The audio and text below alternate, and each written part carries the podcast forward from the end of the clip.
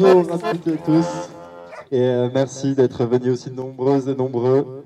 Euh, nous sommes le collectif La Noue est Vivante. Et on se retrouve aujourd'hui pour un carnaval festif et militant. Nous sommes ici car nous sommes indignés face au projet de la multinationale Boralex d'implanter 17 éoliennes dans la deuxième plus grande forêt de Bretagne. Une forêt classée zone naturelle avec un intérêt écologique pour la faune et pour la flore. Pour ce faire, ce projet a bénéficié d'une dérogation au Code de l'environnement, un projet qui est un nouveau crime contre les écosystèmes à protéger et en somme un écocide. C'est dans la joie d'un carnaval coloré, musical et artistique que nous voulons exprimer notre colère. Nous voulons contrer la morbidité du modèle actuel, un modèle qui nous enferme chaque jour davantage dans sa morosité. Notre présence aujourd'hui est une réponse à un système qui étouffe la joie et la créativité. Comment peut-on se prétendre agir pour la transition écologique lorsque les impacts de cette même transition sont écocidaires? En effet, ce projet d'éolienne veut détruire 4500 m2 de zones humides en les bétonisant. 60 espèces protégées verront leur habitat naturel détruit par les 320 hectares de chantier.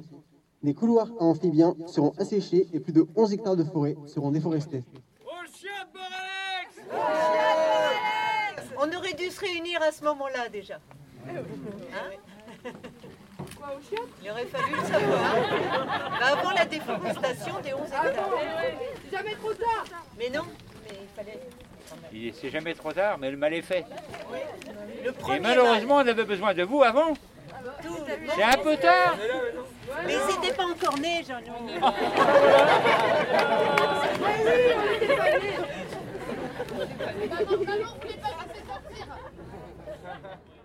Va-t-on encore longtemps? Laisser des multinationales perpétrer des écocides au nom de la croissance verte Bien que l'éolien puisse sembler être un secteur incontournable pour la réduction des énergies fossiles et donc du réchauffement climatique, celui-ci est incontestablement l'emblème du capitalisme vert. Une croissance verte qui fait fi de la vie des habitantes pour transformer les paysages ruraux en paysages industriels. Les habitantes et associations locales ne sont jamais à l'origine de ces projets. Nous sommes favorables à une transition écologique et sociale, mais nous refusons fermement que cette transition soit un moyen supplémentaire de perpétuer ce système capitaliste qui piétine les intérêts des populations locales et anéantit les écosystèmes. Nous avons construit une solide défiance envers l'État et les mastodontes industriels de l'éolien qui ont déjà montré trop de, trop de fois leur mépris des réalités sociales et des conditions d'existence de chacune. Ces projets divisent et nous enferment dans un débat stérile et technique sur les énergies renouvelables en l'absence des criminels responsables des écocides. Nous voulons décider localement et ensemble de notre présent et de notre futur. Nous refusons donc les grands projets écocidaires et imposés. Ici comme ailleurs, nous sommes solidaires des autres territoires en lutte.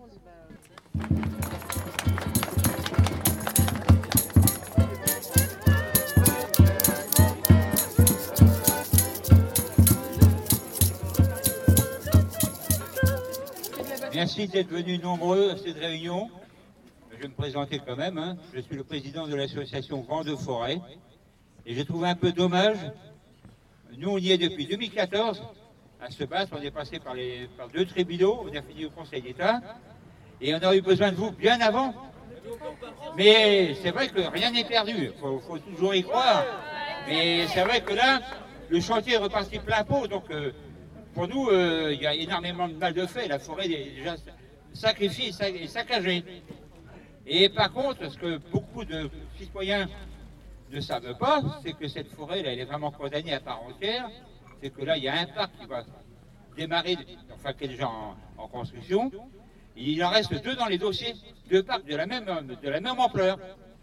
Donc là, euh, là, ils sont en train de bouffer un tiers de la forêt, et deux autres tiers vont suivre. Donc adieu, euh, bah, tout l'écosystème, euh, bah, vraiment, euh, là, ils sont en train de tout, démolir. Et eux, ça ne les dérange pas du tout de déplacer une zone humide. Les couleurs amphibiens et compagnie, ils n'existent plus. Ils ont fait les, tous leurs tranchées et compagnie. Là, il n'y en a plus. Ils ont fait des petites marocanards pour se donner bonne conscience. Mais c'est tout, c'est du lamentable et du n'importe quoi. Encore merci à vous d'être venus.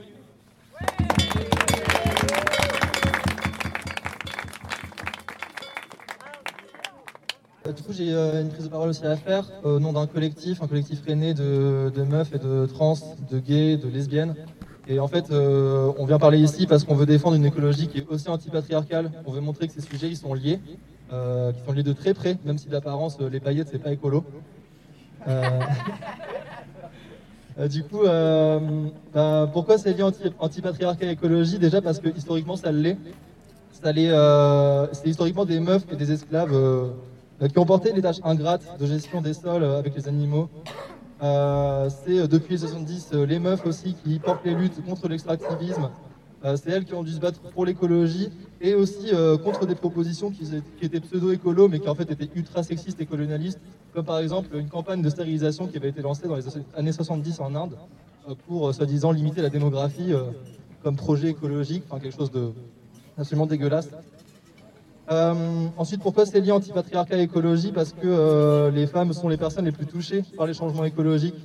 Euh, les femmes représentent à peu près 70% des personnes sous le seuil mondial de pauvreté, et ce sont les personnes qui vivent le plus dans les régions exposées au dérèglement climatique. Elles sont plus touchées par les catastrophes naturelles aussi. 80% des personnes mortes dans le tsunami de 2004 en Indonésie sont des femmes. Euh, pourquoi c'est lié aussi anti-patriarcat et écologie Parce que c'est aussi euh, les femmes et les personnes queer, donc les, trans, les et les gwyn, euh, qui ont la charge du changement des comportements écologiques et qui ont la charge du soin. C'est elles et eux qui gèrent le recyclage, c'est elles et eux qui arrêtent de manger de la viande et qui poussent leur entourage à le faire, par exemple. C'est aussi elles et eux qui, de façon générale, prennent soin de leur espace de vie, des gens qui les entourent et de leur environnement. Pourquoi c'est lié anti-patriarcat et écologie Parce que euh, c'est aussi les mêmes connards qui détruisent l'environnement et la vie des femmes, des personnes queer, des personnes racisées, des prolos. C'est les mecs, c'est les mecs euh, cis, blancs, bourgeois, qui dirigent les États, les entreprises, les grandes organisations. C'est les mecs cis, blancs, bourgeois qui exploitent tout sur leur passage des ressources primaires aux humains humaines pour leur confort. C'est aussi les mecs cis, aides bourgeois euh, qui nous exploitent en utilisant les mêmes mécanismes. Celui de la violence, celui de l'objectivisation et euh, celui de la dévaluation. C'est d'ailleurs les mêmes mecs qui détruisent la nature, mais qui utilisent la nature pour dire que les femmes cis seraient euh, soi-disant euh, naturellement plus faibles, ou qu'être PD, gwyn, trans, c'est contre nature. On a le même ennemi, c'est le système capitaliste, raciste, sexiste, qu'il faut détruire sous tous ses aspects. Pourquoi c'est lié écologie et antipatriarcat? Parce qu'on le sait, le monde, devient fasciste et ça serait bien pire lorsque les migrations clima- climatiques euh, de masse commenceront. Les États vont se refermer, les idées réac, elles ont déjà commencé à pousser, elles vont encore prendre en puissance et on sait qui sont les cibles à ces moments-là. C'est les trans, c'est les PD, c'est les gwyn, c'est les arabes, les noirs, les asiatiques, les juifs, les roms. C'est tout ce qui sort de la norme blanche, c'est tout ce qui sort de la norme cis hétéro. Voilà pourquoi c'est lié à l'écologie antipatriarcat. Aux meufs et aux personnes queer, c'est aussi notre lutte. Et, euh, et même qu'on est encore en l'occurrence. Le patriarcat doit s'effondrer pour qu'on ait une chance de gagner la lutte écolo.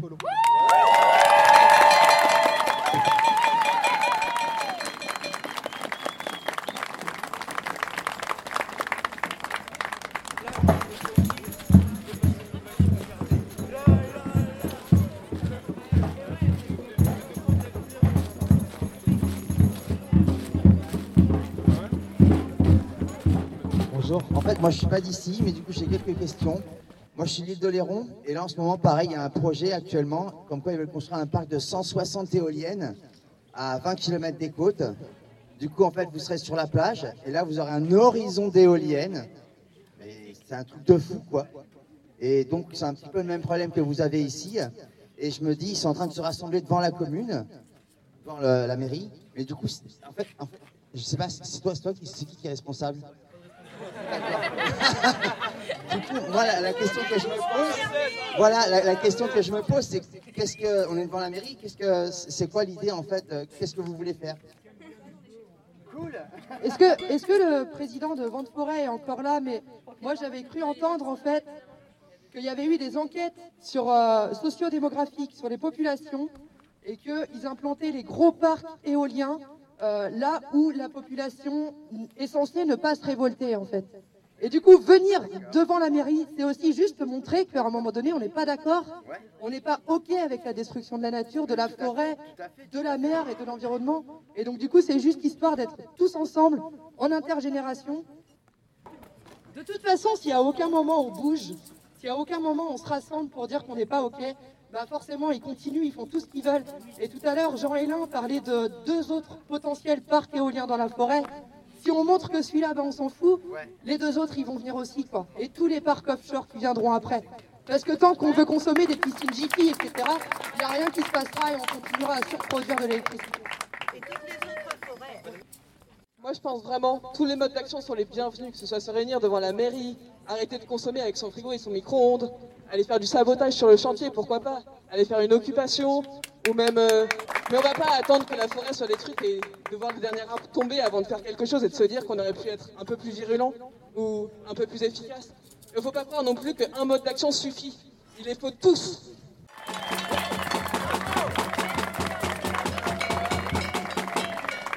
Ça fait du bien ça.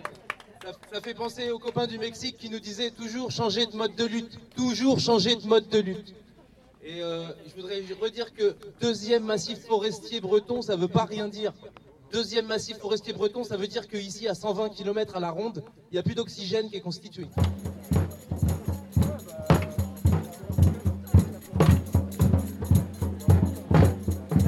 Parle d'énergie, on parle d'électricité. En 1980, je certains n'étaient pas nés, on parlait des mêmes, des mêmes euh, problèmes. Et euh, il y avait un grand, grand projet donc, de l'État français qui était l'installation de centrales nucléaires un peu disséminées sur tout le territoire français. Il y en a qui commencent à battre de l'aile euh, aujourd'hui, en 2020. Euh, Aujourd'hui, donc en comme en 1980, je ne sais pas si vous vous rappelez, donc il y avait un projet, euh, il y avait cinq projets en Bretagne. Il a fini par euh, être annoncé à Plogoff. Il n'a pas eu lieu, c'est grâce à l'action coordonnée donc de tout, tout, les, toutes sortes de, mou- de mouvements, que ce soit les, la population de Plogoff, celle du, pays, du- de tout le, toute la région, de la Bretagne et de la France. Mais aujourd'hui, en 2022, on se retrouve devant la même chose. Autant en 1980, on bradait l'é- l'électricité en disant que ça coûtait rien. Forcément, on allait faire des centrales nucléaires. Et qu'on pro- on proposait aux gens qui construisaient une maison de euh, faire un chauffage pas cher. Donc c'était un chauffage électrique. Forcément, après, l'énergie était peu coûteuse. Aujourd'hui, Aujourd'hui, on parle d'énergie euh, pour les voitures. Tous les constructeurs automobiles sont basculés vers la voiture électrique. Comment, comment est-ce qu'on va recharger les batteries? Ben, En utilisant une prise, tout simplement. hein. Les vélos avec assistance électrique, euh, je vais arrêter là. Je ne vous parlerai pas des, des, comment, des trottinettes, euh, pourquoi pas des, des, comment dire, des lunettes électriques. On sait, sait pas. Donc voilà, je pense que le problème de l'énergie, c'est un gros, gros, gros problème et il faut qu'on le traite sérieusement et ne pas laisser donc euh, uniquement à nos dirigeants euh, le soin de, de traiter ça.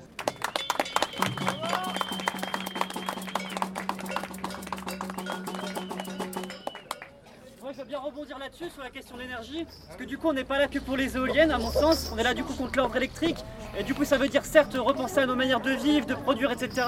Mais aussi, il faut se poser la question du démantèlement, c'est-à-dire euh, faire en sorte que les centrales qui, veulent nous pondre ne se fassent pas, que le centre d'enfouissement des, de- des déchets radioactifs à bio ne se fasse pas, mais aussi démanteler ce qui existe. Et ça, il y a peut-être des voies légales et citoyennes, etc. Mais ça se joue aussi par un rapport de force sur le terrain.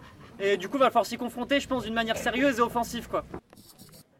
Je voulais dire qu'en tant qu'habitant du coin, on n'habite pas loin de la forêt, on se rend compte à quel point elle est importante pour les, pas seulement pour ceux qui habitent juste à côté, mais au moment du brame du cerf, des gens viennent de la Bretagne entière parce que à côté de chez eux, il n'y a pas de forêt, il n'y a pas d'endroit pour entendre ce brame, à un point même que ça devient, c'est beaucoup de gens qui viennent pour ça. Et là, c'est la deuxième plus grande forêt de Bretagne. Elle n'est même pas si grande que ça, si on regarde bien. Alors, je sais pas, la défoncer sous un prétexte vert, c'est sûr que ça, ça paraît bizarre. Au niveau du lien entre l'homme et la forêt, c'est, je veux dire, c'est les gens lambda qui vont écouter le, le brame du cerf, pas uniquement des militants ultra motivés. Et euh, ça touche tout le monde quand même, quoi. Bonjour. Moi, je voulais parler d'un sujet qui n'est jamais abordé sur ces turbines-là. C'est la question de la vie nocturne. Je traverse la forêt régulièrement et en fait, on voit jamais aucun animal le, jour.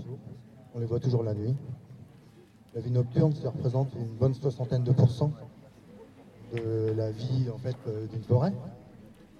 Et euh, bah, ces, mâts là clignotent en fait toute la nuit. Et je pense que ça va pas plaire à la vie nocturne du tout. Et ça clignote pourquoi? Pour trois avions qui passent dans l'année. À part quelques mirages aussi qui viennent faire des essais parce que on louerait notre espace aérien pour vendre du rafale. Donc en fait, on est dans des zones peu peuplées, ce qui permet d'implanter des turbines à un kilomètre de chaque habitation. Et en plus, on tape les rafales, plus les flashs euh, continuels toute la nuit. Je pense que ça, c'est un des impacts majeurs qui n'est jamais abordé.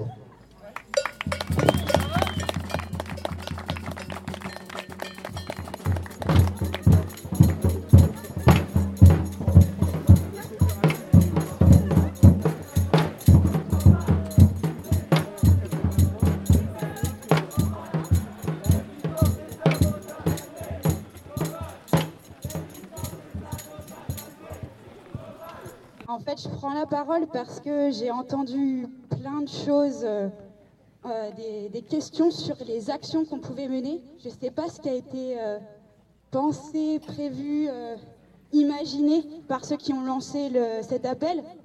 Mais déjà, il y a eu plein d'idées, l'occupation, aller tout de suite là maintenant se balader dans la forêt. Bref, plein de choses. Et, euh, et du coup, je me demandais, vu que là, on est tous là, qu'on a tous agi aujourd'hui en se pointant, en amenant des choses, en, en amenant notre énergie, comment on fait maintenant pour décider ce qu'on va faire? Euh, Voilà, je sais pas si c'était un temps de, réflexion qui était prévu déjà, mais si c'est pas le cas, euh, voilà, est-ce que quelqu'un a des idées? Est-ce que, est-ce qu'on, qu'est-ce qu'on fait?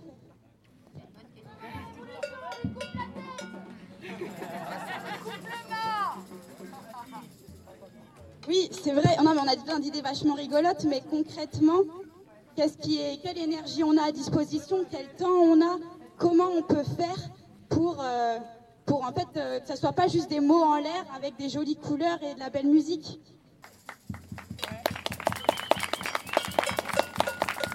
Résistance et sabotage la nuée Sauvage. Résistance et sabotage la nuée Sauvage. Résistance et sabotage la nuée Sauvage Résistance et sabotage la